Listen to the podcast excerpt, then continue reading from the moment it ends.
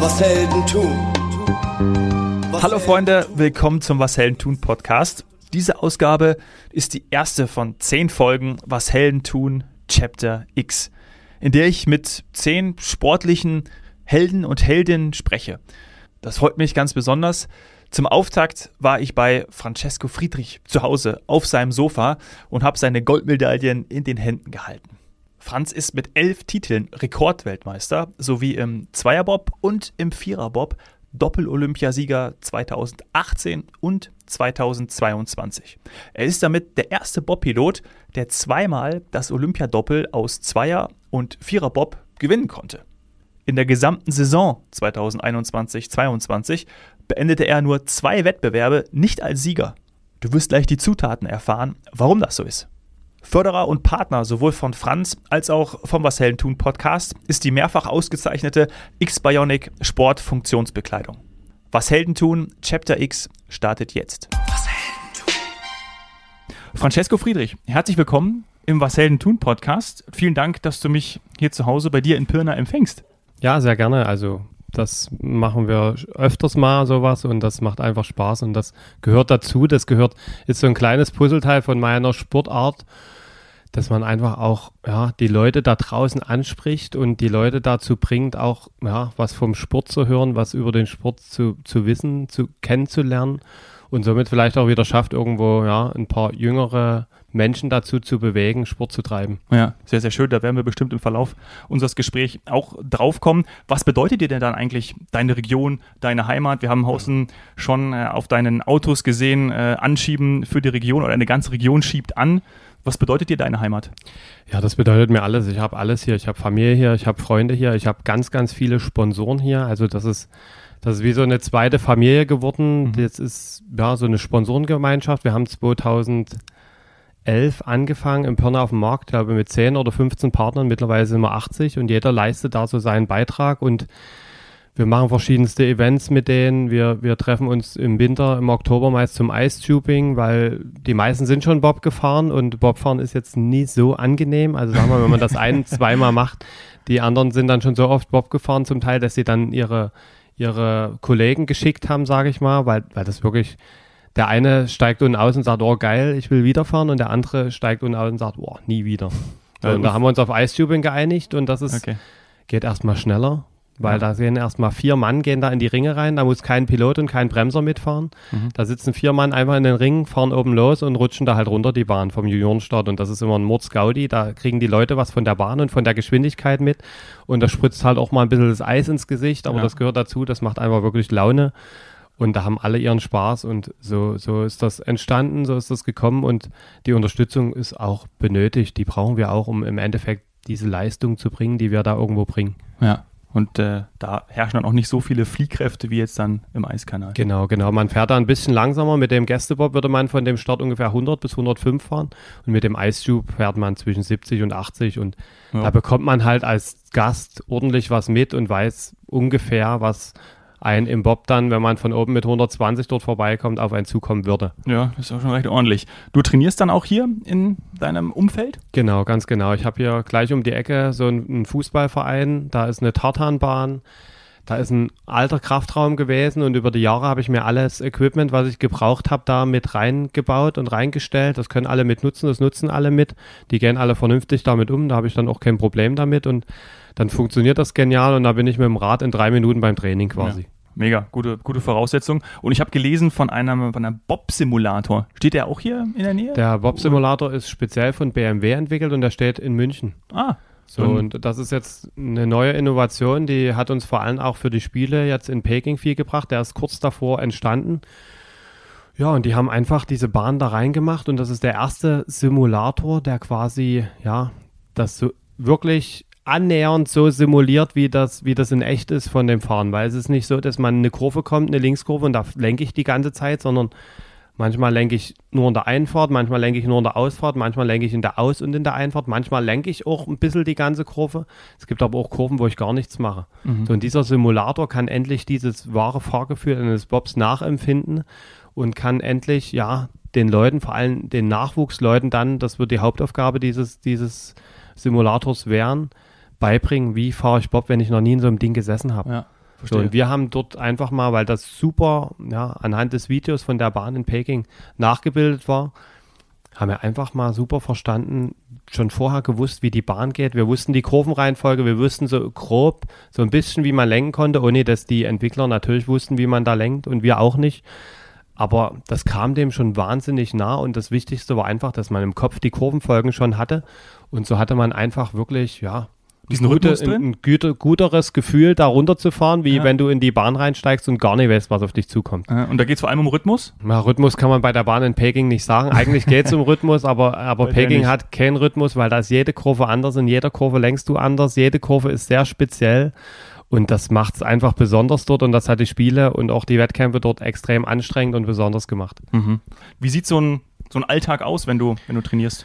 Ja, das ist relativ unterschiedlich. Da gibt es erstmal die Phasen im Sommer, wo man einfach sein Athletiktraining da irgendwo abspult, wo ich darüber auf den Platz fahre und entweder im Kraftraum bin oder, oder auf der Laufbahn und dann entweder Sprünge, Sprints, Krafttraining oder, oder nach Riesa zu unserer heimischen Anschubstrecke fahre und dort dann Anschubtraining wirklich mache. Das sieht dann so aus, dass da wie zwei Schienen sind, also wie, wie eine Zugschiene so ein bisschen, wo aber dazwischen drin Tartan liegt, dass man da mit Spikes rennen kann und das Gestell ist einfach nur ein Gestell mit Rollen, wo die Bügel so sind wie beim echten Bob, aber eigentlich ist das nur so ein Stahlrahmen auf Rädern, der annähernd so die Maße vorgibt wie im Bob und da, da das ist das beste und das speziellste Training, was wir natürlich machen und das ja, bringt uns vor allem voran, weil diese Bahn in Riesa auch dann wirklich so schnell wird, dass man einsteigen muss. Wenn man da nicht einsteigt, fällt man auf die Nase wie im Winter.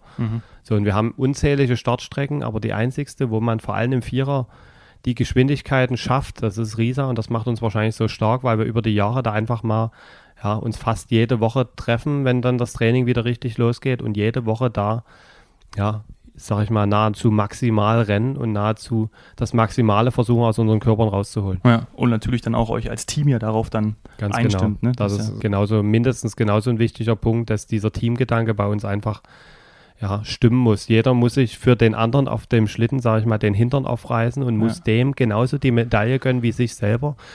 Weil nur so ja, kann man diese Erfolge auch erzielen, wenn, wenn da jeder, ja, wenn, wenn wir da wie Brüder, sage ich mal, am Balken stehen, so Ja. in etwa. Apropos Hintern, tut der noch bei dir manchmal weh, wenn du aus, der, aus, der, aus dem Kanal kommst?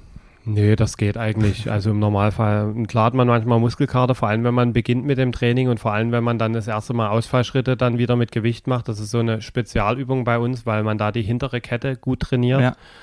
Ja, und da hat man dann auch schon mal 100, 150, 180 Kilo drauf auch, und macht dabei Ausfallschritte, wo normale Menschen, sage ich jetzt mal, da zehn Schritte machen und das dreimal vielleicht und dann drei Tage nicht die Treppen steigen können. Also Mhm. Das ging uns am Anfang auch so, aber wir haben dann irgendwann die, die Übung zum Beispiel speziell in unser Trainingsprogramm aufgenommen und haben das einfach, sage ich mal, hochgezüchtet. Ja. So, und wie gesagt, da schafft man dann auch schon mal zehn Schritte mit 180 Kilo auf dem Rücken und das ist schon Sport. Ja, das, äh, das ist wirklich. Lass uns mal zu diesem besonderen Tag kommen. Es ist der Schlusssonntag der Olympischen Spiele von Peking. Du wachst morgens auf. Hast du von dem, von dem Kanal geträumt, den du vorher auch schon ewig visualisiert hast? Nimm uns da mal mit. Ach, ich versuche da einfach so entspannt wie möglich zu sein. Ich, für mich ist immer wichtig, dass das alles bestens vorbereitet ist. Die Kufen müssen vorbereitet sein. Das ist eine stundenlange Arbeit. So, und wir haben zum Teil die Kufen gefahren vom Vortag. Die hinteren sind wir nochmal gefahren. Das heißt, wir haben den Tag davor, wir sind von der Bahn rein und haben eigentlich ja, uns daran gesetzt, die Kufen zu schleifen, die Kufen hoch zu polieren. Und da ist man schon irgendwo vier, fünf Stunden beschäftigt. So. Was vielleicht auch ganz gut ist für den Kopf. Ja, genau, weil man da sowas entspannt nebenbei macht Ja. und und dann versucht man vielleicht auch nie an dem Tag unbedingt Mittagsschlaf zu machen, sage ich jetzt mal, sich nochmal hin, dass man wirklich abends dann sagt, um 10, halb elf spätestens ist Licht aus und ich kann dann auch schlafen. Ja. So, und so geht man schon ran, wenn man weiß, die Kufen sind vorbereitet, der Bob ist vorbereitet, die Sachen liegen parat, die Tasche ist gepackt. Und ich kenne mich mit der Bahn bestens aus und weiß eigentlich, dass wenn wir gut starten, gut runterfahren und mit unserem Material alles passt, dass ich da runterfahren kann und alles ist entspannt. Das heißt, Mhm. wir sind da entspannt, ha- haben geschlafen, sind da irgendwo um sechs, halb, halb, halb um sechs zum Frühstück marschiert. Ja, und dann haben wir in Ruhe unsere Sachen gepackt, sind rübergefahren und waren eigentlich relativ entspannt, weil ja, wir wussten, was wir drauf haben. Wir wussten, dass wir einfach nur unsere Leistung abrufen wollen. Und wir haben natürlich auch die Erfahrung, sage ich mal, im Gepäck, ja. dass wir schon viele so große Wettkämpfe gemacht haben, wo es auch so eng war. Wir sind ja da auch nur mit zwei oder drei Hundertstel in den dritten Lauf gegangen. Mhm. Wiederum hatten wir dann den Vorteil mit der Startnummer 1, das heißt, wir haben auf jeden Fall schon die beste Bahn. Und wenn wir den direkt einen vorlegen, dann haben die anderen schon erstmal daran zu knabbern und ja, das ist uns dann gut gelungen und da hatten, ja, die Truppe von Hansi Lochner hat es da einfach schwer dann und die hätten nochmal im vierten Lauf da einen richtigen raushauen können und das ist denen dann zum Schluss nie gelungen, weil, weil wir gegengehalten haben. Ja. Die haben versucht, nochmal alles zu geben im vierten Lauf, sind dann sogar ein Stückchen zu weit gelaufen, was uns im, im ersten Lauf im Vierer zum Verhängnis wurde, wodurch wir den Rückstand überhaupt erstmal hatten. Habe ich gesehen. Und wir wussten das, dass es so ist, aber die wussten das nicht. Die sind zu weit gerannt und die haben sofort Zeit verloren und in dem Moment, wo ich das gesehen habe, war mir eigentlich klar, jetzt müssen wir nur noch reinkommen, halbwegs vernünftig runterkommen und dann ist das Ding gegessen. Ja. Wie schaffst du es so fokussiert zu bleiben? Also Ruhe und Gelassenheit ist ja das eine. Nutzt du vielleicht aber auch Techniken, um diese Gelassenheit zu haben? Na, das ist wirklich, muss man dann auch sagen, das ist viel Erfahrung. Wir haben, wir okay. haben jede, nahezu jede Situation, die es da irgendwo gibt, schon durchgemacht. Ich mache das Ganze seit 16 Jahren. Ich habe von klein auf angefangen, mit 15, 16. Ich hatte schlechte Schlitten, ich hatte schlechte Kufen. Ich musste mich immer erst beweisen, um wieder das nächste Material zu bekommen. Ich musste immer da dranbleiben und immer kämpfen. Ja, und das ist einfach auch so eine Erfahrungssache und, und je, je, ja, je mehr Erfahrung je mehr Sachen man da gelernt hat oder, oder erlebt hat, desto entspannter kann man dann mit, mit den Situationen umgehen, vor allem wenn diese Situationen wiederkommen. Wir haben zum Beispiel mal bei der WM in Innsbruck 2016 einen sicher geglaubten Sieg mhm. im Viererbob. Das wäre unser erster Weltmeistertitel im Viererbob gewesen, den haben wir weggeschmissen. Aus verschiedensten Anlässen. Wir sind als Führender, als deutlich Führender in den dritten Lauf reingegangen. Wir waren gut unterwegs. Wir, wir haben aufgrund des Wetterwechsels, so, das war so ein Punkt. Wir haben dann wieder diese Risikokurve ge genommen, obwohl ein klarer Wetterumbruch stattgefunden hat am zweiten Tag. Mhm. Das war der erste Punkt. Der zweite Punkt war, dass die Trainer uns gesagt haben, ja, das ist grenzwertig mit, geht man nicht so viel Risiko. So, was war das Ende vom Lied im ersten Lauf? Der eine Anschieber, ein Anschieber ist zwei Schritte kürzer gerannt, dann waren wir nicht so, nicht so fokussiert, sag ich mal, weil wir die Ersten waren, weil wir wussten, wir müssen jetzt in Innsbruck nur noch runterfahren, da kann uns eigentlich nichts mehr passieren. Einfache Bahn, kommt nur auf den Start drauf an. Am Start waren wir eigentlich gut den Tag davor und so kamen so wieder viele Sachen. Mhm. Vielleicht die falsche Kufe dann am Start nicht so aggressiv, weil wir auch mental da nie so aggressiv drauf waren. Mhm. Dann ist der eine ein bisschen zu kurz gelaufen, weil die Trainer ihm gesagt haben, nicht so viel Risiko. Und so kam es dann, dass wir an dem Tag irgendwo 600, 700 langsamer gestartet sind wie am Vortag. Im ersten Lauf zumindest. Ja, und dort schon wahnsinnig viel Zeit liegen gelassen haben. Und zum Schluss hat uns dann der Lette ja, 400 abgenommen. Wir haben ja nur 300 schneller gestartet in dem ersten Lauf dann wären wir dort auch schon Weltmeister geworden und dann wären wir seit 2016 in beiden Disziplinen immer ungeschlagen gewesen. Aber wie ja. gesagt, das ist so im Sport. Man muss diese Erfahrung machen, man muss aus den Erfahrungen vor allem lernen und die richtigen Rückschlüsse ziehen. Und seitdem ist es so, dass wir eigentlich, es gibt keinen Sicherheitslauf bei uns. Du musst immer voll ranhauen. Weil wenn du oben schon am Start ein bisschen was liegen lässt, dann nimmst du nie die Geschwindigkeit mit in die Bahn, dann verlierst du in den nächsten Zwischenzeiten noch mehr. Das heißt, es gibt keinen Sicherheitslauf und es wird immer Vollgas gegeben und es gibt mhm. auch keine Sicherheitslinie ja. bei uns. Das gibt es einfach nie. Es geht also um, ums Lernen vor allem, geht genau. aber auch um die Details, weil genau. das war vor sechs Jahren und du weißt das alles noch aus dem FF. Mhm. Äh, du hast daraus gelernt, ihr habt daraus gelernt genau, das ist, und das umgesetzt. Das ist auch bei mir wahnsinnig verrückt mit den Sachen, wo ich mich so intensiv mit beschäftige. Da habe ich wie ein fotografisches Gedächtnis. Ich habe keine Aufzeichnung von nichts und wir, wirklich nichts von den letzten Jahren, mhm. aber ich Weil's kann dir wahrscheinlich heute genau sagen, in welchem Weltcup ich welche Kufe gefahren bin und wahrscheinlich ja. zu 80 Prozent kriege ich auch noch zusammen, wie und was ich wo da poliert habe und so weiter. Also das ist ja Wahnsinn. Sachen, ne? also, das ist, das ja. ist bei mir da ganz verrückt. Wenn ich mich dafür was interessiere, da steigere ich mich so rein bis ins Detail, dass ich ja. das wirklich irgendwo rauskramen kann und ziemlich genau weiß, wie, was und warum das so war. Ja. Und weil es dir wichtig ist und das macht natürlich den Erfolg genau, dann auch aus. Ganz genau so. Daher kommt da, ja. echt, echt cool. Wie viel macht denn im Bobfahren Material, Equipment aus und wie viel Mindset? Das ist eine, eine ganz coole Rechnung. Man sagt so ein Drittel Startleistung, ein Drittel Fahrleistung, ein Drittel Material. Ah, ja. Also relativ einfach, mhm. aber es gibt natürlich Bahnen, wo dann der Materialsektor ein bisschen höher ist, weil die Bahn länger ist. Es gibt Bahnen, da ist der Startsektor ein bisschen entscheidender, weil die Bahn leicht zu fahren ist, weil dort das Material nicht ganz so entscheidend ist, weil es wenig Druck gibt und weil halt einfach die Bahn lang und äh, kurz und flach ist, da ist mhm. natürlich der Start ein bisschen entscheidender. Also sag mal so, aber Pi mal Daumen, sag mal einfach mal ein Drittel pro, pro, ja, Eigenschaft, die man da mitbringen muss. Also Start nochmal, dann die Fahrt und das Material. Aber wie gesagt, das variiert hin und da, hier und da ein wenig, aber im Groben und Ganzen haut das immer gut hin. Mhm. Ich habe bei mir im Umfeld ein bisschen rumgefragt äh, das, und habe hab gesagt, ich, ich treffe dich mhm. und habe gesagt, oh, Wahnsinn, ich weiß über den Sport eigentlich gar nicht so mhm. viel, ich schaue es regelmäßig, ähm, aber aus welchem Material besteht eigentlich so ein, so ein Bob, euer, euer, euer Sportgerät? Genau, das ist ganz verrückt bei uns, also ich sage immer, Bobfahren ist wie so, wie so ein großes Puzzle, weil, weil zum Schluss diese, diese Fahrt, diese, dieses was man im Fernsehen sieht, das sind zwei Minuten am Wochenende, ja. vier, wenn man beide Wettkämpfe sieht, wenn die überhaupt übertragen werden. Und im Endeffekt gehört aber ein riesen Rattenschwanz dazu. Wir haben einfach tausend Baustellen, die wir bewältigen müssen. Ich bin quasi wie ein kleiner Firmeninhaber. Mhm. Die Anschieber haben bei mir Verträge. Ich muss mich um die Fahrzeuge kümmern. Ich muss mich kümmern, dass die Materialien stehen. Ich muss mich selber, mir selber das beibringen oder lernen oder mich informieren, wie schleife ich und poliere ich meine Kufen am besten ja. und so weiter. Ich habe natürlich auch Trainer, aber ich setze mich natürlich auch selber mit der Athletik auseinander. Wie komme ich selber, weil jeder, jeder Mensch ist individual und persönlich, wie komme ich selber voran, auch im Athletiktraining? Wie schaffe ich es auch im höheren Alter, meine Leistung zu bringen? Deswegen ja. bin ich da auch immer hinterher und versuche immer neue Trainingsmethoden mit unserem Trainer rauszufinden, neue Regenerationsmethoden und bei uns trainiert auch jeder ein bisschen unterschiedlich, aber im Groben haben wir die gleiche Linie. Mhm.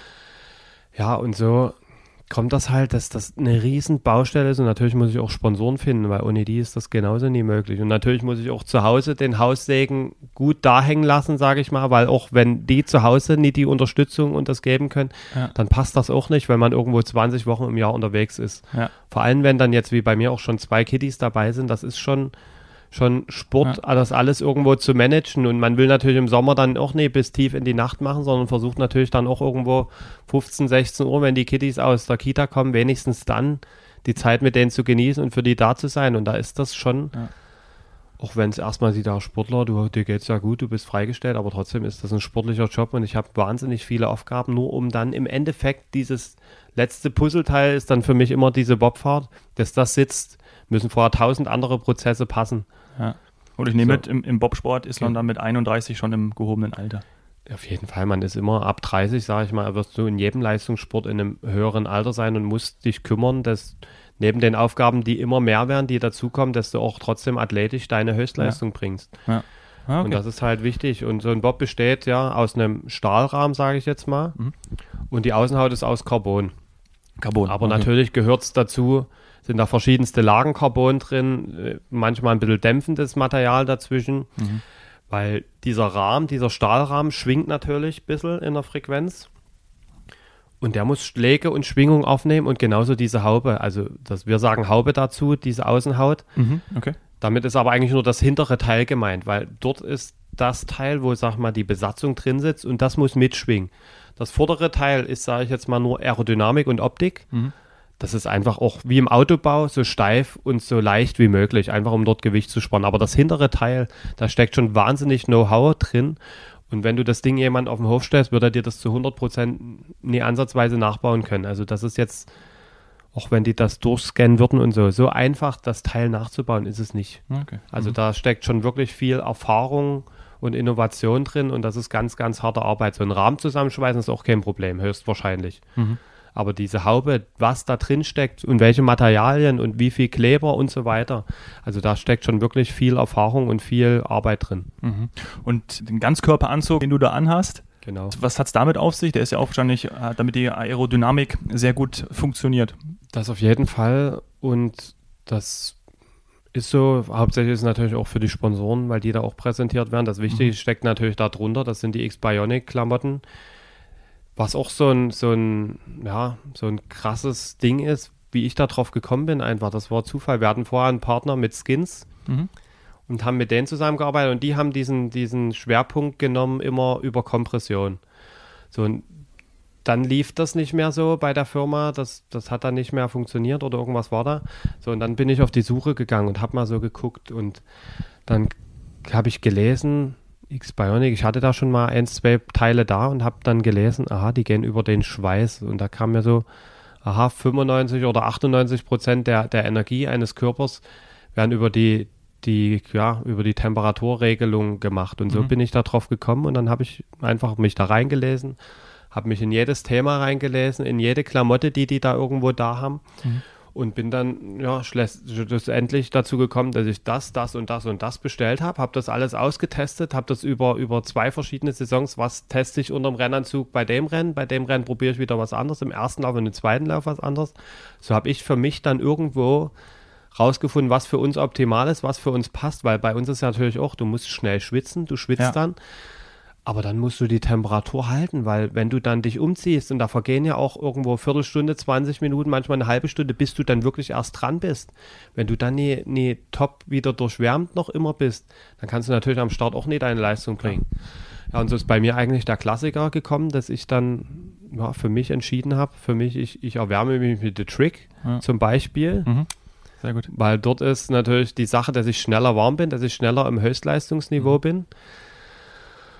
Und so schon alleine ein paar Körner bei der Erwärmung spare, weil ich einfach ein paar Minuten weniger ja. mich warm machen kann. Und ihr habt die Klamotten natürlich auch so, bei, beim Training schon an genau, und deswegen genau. im Wettkampf ist es und ja auch eine gleiche, ein gleiches genau, genau Gefühl. Genau, ja. und so und dann bin ich halt, dann habe ich mir gedacht, aha, das ist, ich muss natürlich die Leistung dann noch abrufen können. Das mhm. heißt, wenn ich dann den Rennanzug anziehe, jetzt schmeiße ich den Trick weg, sage ich jetzt mal, in die Ecke mhm. und ziehe Twice drunter. Weil das ist jetzt das Modell, wo ich einfach mal dann weiß, ich halte die Körpertemperatur und man merkt das, dass man da so einen leichten Wasserfilm hat. Man ja. merkt einfach, wenn man das Körpergespür hat, dass das passt darunter, dass du die Temperatur hältst und du weißt dann, du kannst da 100% dagegen und dann ziehst du den Rennanzug drüber, Wärmesachen, dann gehst du an den Start und weißt, du haust die Wärmesachen weg und jetzt kannst du reinen Gewissens da volle, volle Kanone dagegen hauen und volle Kanone anschieben und reinspringen und du bist dir relativ sicher, dass du die Leistung bringst, die du willst und dass du dich auch höchstwahrscheinlich nicht verletzen wirst. Ja, also auch da äh, habt ihr oder hast genau. du es bis zur Perfektion getrieben Ganz und das genau. ist eben das, das Bestmögliche, womit man dann ja, so ist es. Olympiasieger wird oder wahrscheinlich sogar der, viele bezeichnen dich ja dann auch als den, den besten Bobfahrer der Geschichte. Das ist immer wieder so tüfteln, man fängt immer wieder von neuem an und ich bin immer da irgendwo der Innovative, der alles ausprobiert und jeden Stein nochmal rumdreht und wenn ich mir 100% sicher bin, dass es funktioniert hat, dann sage ich, hier Jungs, jetzt, äh, ich habe das, jetzt das probiert, probiert mal, macht mal für euch. Ja. Und arbeitest du dann neben den Materialien, kommen wir zu diesem zweiten Punkt, Mindset, mhm. dann auch im, im Team oder mit dem Team zusammen oder lässt du das, hat da jeder auch seinen eigenen Weg, lässt du das äh, oder überlässt du das deinen Teammitgliedern? Ja, jeder ist ja trotzdem individual und ja. jeder, jeder muss ein bisschen anders trainieren und wir sind auch zum Teil im Alter ein bisschen verschieden. Mhm so dass wir uns vieles zusammenarbeiten und wir haben viele Bausteine, die wir gleich trainieren, wir, aber jeder hat trotzdem irgendwo seinen individualen Weg und wir wissen genau, wann, wie, wo, was, wann kann man da was machen. Und da, wie gesagt, da gibt es Phasen, da, da machen wir das enger zusammen und da machen wir viel gleich und dann gibt es wiederum Phasen, wo die auch einfach ihr Ding machen, so ein bisschen. Also das ist relativ individuell anpassbar und das funktioniert ganz gut. Und die Jungs haben auch über die Jahre die Erfahrung gesammelt, mit welchen Trainingsmittelchen und Methoden und mit welcher Zusatzernährung und welchen Klamotten sie da zu ihrem Höhepunkt kommen und fit werden und genau zum Punkt vor allem fit werden. Mhm. Das hat man jetzt auch wieder deutlich gesehen, dass wir im Vierer einfach mal am zweiten Lauf zum Beispiel eine Zehntel schneller waren wie jedes andere. Das ist, ja, das war total das verrückt. Ist, das also. ist wahrscheinlich, wenn man Usain Bolt mit dem besten deutschen Sprinter ja. vergleicht, so der, ja. der Zeitabstand. Also eine Zehntel da mit vier Mann schneller zu sein wie die anderen, das ja. ist schon echt enorm. Und das war auch vorher für uns nicht zu erwarten, aber wir, wir waren selber erstaunt, dass wir so gut da drauf waren und das ja, zeigt ja auch wieder, dass wir das gut gemanagt haben, weil wir sind 35, 32, 31 und 24 auf dem Schlitten. Mhm. Und in dem Alter, mit dem Altersdurchschnitt, dass auch wir drei Alten in Anführungszeichen dann noch schaffen, die anderen da in die Tasche zu stecken, das ist schon enorm und das macht uns schon auch wahnsinnig stolz und das ist auch die Bestätigung, dass wir auch in der Athletik vieles, vieles richtig gemacht haben. Mhm. Wenn wir es zusammenfassen, sind die Zutaten, um die Leistungsfähigkeit zu verbessern, die Lernbereitschaft? Auf jeden Fall. Und, und die, die Risiko oder die, die Neugier, Neues zu probieren. Das ist mhm. immer wichtig. Innovation, hattest genau, du ja genau, dann auch genau. genannt. Respekt vor Details. Auf jeden Fall. Man darf immer, man darf sich nie irgendwie mit irgendwas zufrieden geben. Und spätestens nach eins, zwei oder drei Jahren muss man noch mal gucken, ist das denn richtig, was wir da vor zwei Jahren entwickelt haben, wo wir uns zufrieden gegeben haben? Oder müssen wir da noch mal ran und müssen da noch mal was überarbeiten oder verbessern oder optimieren? Mhm. Und als dritten Punkt würde ich dann noch die Teamfähigkeit. Das ist das ja. Allerwichtigste. Wir verstehen uns alle blind. Jeder weiß genau, wenn der eine mal schief guckt, was der heute für ein Problem hat. und ob man dem heute aus dem Weg geht, ob man dem das anspricht, ob man dem sagt, das ist heute mhm. nie so gelaufen oder wie auch immer, das wissen wir einfach blind bei uns. Wir sind so gut zusammengewachsen, wir arbeiten über so viele Jahre zusammen. Und wenn das so funktioniert, dann wird das auch in einer großen Firma zum Beispiel gut funktionieren. Und das ist wichtig auch für große Firmen wahrscheinlich, dass die Teamfähigkeit da ja, zusammengehalten wird. Mhm. Das ist ganz, ganz entscheidend, dass, dass eine Mannschaft oder in dem Fall eine Firma zum Beispiel auch nur so gut funktioniert wie das schwächste Glied. Weil klar hast du die großen Chefs, die Innovation und alles oder wie auch immer reinbringen. Aber wenn der Kleine das dann nicht versteht, warum das so ist und das nicht umsetzen kann, weil das sind ja dann die Arbeiter, dann funktioniert das nicht und genauso ist es bei uns im Bob-Team. Mhm. Das sind viele Details und es müssen alle da an einem Strang ziehen und das ist ganz, ganz, ganz, ganz wichtig. Das ist ja auch etwas, was du dann jungen Sportlern mit auf, auf den Fall. Weg geben kannst, weil wir auf haben gestartet Fall. mit der Frage, was, was bedeutet die Heimat, was ist für die Region genau. wichtig und genau das kannst du ja auch jetzt weitergeben oder mitgeben. Auf jeden Fall, wie gesagt, also man muss auf jeden Fall, ja, ehrgeizig sein, man muss selber das wollen, also mhm. wenn man nicht selber dahinter steht und selber will diese Leistung bringen oder das machen, dann ist schon mal schwierig. Aber wenn man im Kopf hat und klare Gedanken dafür hat und sagt, das ist das, was ich jetzt machen will, dann muss man die Zeit auch 110 Prozent nutzen, sage ich jetzt mal, mhm. weil die sportliche Zeit ist irgendwo begrenzt bei einem Leistungssportler. Mhm. Und du wirst kaum einen Sport finden, wo du jenseits der 35, 40 noch deine Leistung bringen kannst. Das heißt, du musst die Zeit, die du dort hast, die du im Leistungssport sein kannst, einfach zu 110 Prozent nutzen und du wirst auch daraus viel lernen und du wirst viele Erfahrungen mitnehmen, die du für deinen Rest des Lebens, die, die wahnsinnig wichtig sein werden, wo du für den Rest deines Lebens einfach davon zerren kannst. Ja. Und vielleicht entwickelt man dann auch ein fotografisches Gedächtnis, so wie du, Zum und Beispiel. kann dann entsprechend auch seine Fehler irgendwie korrigieren oder sind ja keine Fehler, sondern einfach zu sehen, was kann man besser machen. Genau. Ja, ja cool. Und wie gesagt, wichtig ist natürlich die Message, ja, dass die Jungen da draußen wieder Sport treiben müssen, weil sonst wird das irgendwann ausgehen, dass wir so eine Talente haben, dass wir so eine Erfolge feiern können in Deutschland ja. und wo auch immer. Die ganze Welt, es wird ja überall ein bisschen dünner, sage ich mal, von dem Feld. Wenn es nie um Fußball, Basketball, ja. wenn es nie um die Supersportarten geht, wo noch das Interesse herrscht. Ja. Aber auch die anderen Sportarten haben es verdient, dass da wieder mehr Nachwuchs dazukommt. Und deswegen gehe ich raus in die Welt, deswegen zeige ich jedem oder gebe jedem meine Goldmedaillen in die Hand die von 2018 haben wahrscheinlich mittlerweile schon eine fünfstellige Anzahl an Menschen angetatscht, sage ich jetzt Ich mal. möchte sie aber auch gleich nochmal antatschen. Auf jeden Fall. Hol ich gleich raus. Die liegt hier schon parat. Ja, wunderbar, wunderbar. Und äh, natürlich 2026, Mailand und äh, Cortina d'Ampezzo, bist du und dein Team wieder am Start. Genau, wir haben jetzt ja, wir haben so überlegt, macht man es zehn Jahre vielleicht nach dem ersten Erfolg, weil St. Moritz war 2013 und 2023, also nächste Saison, wäre St. Moritz nochmal, da könnte man sagen, zehn Jahre nach dem ersten WM-Titel, aber wir haben ja. uns dann dagegen entschieden, weil wir einfach gesagt haben, wir hatten jetzt Olympische Spiele in Sochi, wir hatten Olympische Spiele in Pyeongchang und mhm. wir hatten Olympische Spiele in Peking. Und es ist immer schwieriger geworden, da irgendwie Zuschauer, Freunde, Familie, wie auch immer, mit hinzubekommen. Mhm. Und jetzt haben wir Olympische Spiele in Cortina vor der Tür und wer unsere super Sponsorenallianz kennt, der, der weiß auch Bescheid, dass wir bei den Weltmeisterschaften in Winterberg, am Königssee und in Innsbruck zum Beispiel mit einem Reisebus hingefahren sind, die die wollten und Freunde und Familie haben alles, was ging, in den Bus reingepackt, sind mit hin und haben unten mit uns die WM gemacht. Mhm. Und die sind auch beide Wochenenden immer gekommen. Und jetzt soll natürlich das große Ziel sein, vielleicht dort zu sagen, wir schaffen es, zwei, drei Busse voll zu packen. Und es sind ja alle irgendwo wichtig, dass zum Schluss diese Medaillen und jed, jedem gehört ja eigentlich so ein mhm. Mini-Teil von dieser Medaille. Und das heißt, wir wollen Familie, Freunde, Sponsoren und alle Leute, die da teilgehabt haben, die uns wichtig sind, die uns da unterstützt haben, versuchen da mit hinzukommen und versuchen da eine große Party, sage ich mal in Anführungszeichen, dort vor Ort zu machen. Das wäre alles, das wäre dem gerecht, sage ich mal, dieser Karriere irgendwo und, und das wäre auch dem anderen ja eine ordentliche Würdigung, sage ja. ich mal, als Dank nochmal wenn wir dort das alle gemeinsam beenden können. Ja, super. Das sind tolle Aussichten, das wird klappen. Wahrscheinlich haben, habt ihr am Ende zehn Reisebusse voll und das wäre umso besser natürlich. Ich wünsche alles Gute und äh, danke nochmal, dass du, dass du dir die Zeit genommen hast. Ja, vielen Dank. Sehr gerne. Was Helden tun. Sie nehmen es selbst in die Hand und schreiben ihr Skript. Bereit, Geschichte zu schreiben, komm ein Stück mit. Die Absicht deines Helden ist nicht bewundert zu werden. Der Antrieb zum Erfolg steckt immer in seinem Herzen. Ganz egal wie hoch die Berge, Glaub an die Ziele in der Ferne. Leg Herzblut rein und greif die Sterne. Ein Architekt der Moderne. Wahre Stärke zu zeigen und schwere Taten zu meistern. Er steckt in dir, du kannst die Massen begeistern. Vielleicht morgen schon groß und nie wieder mehr klein. Unerschrocken im Sein, zieh das Schwert aus dem Stein. Das ist was Helden tun. Das ist was Helden tun. Was Helden tun.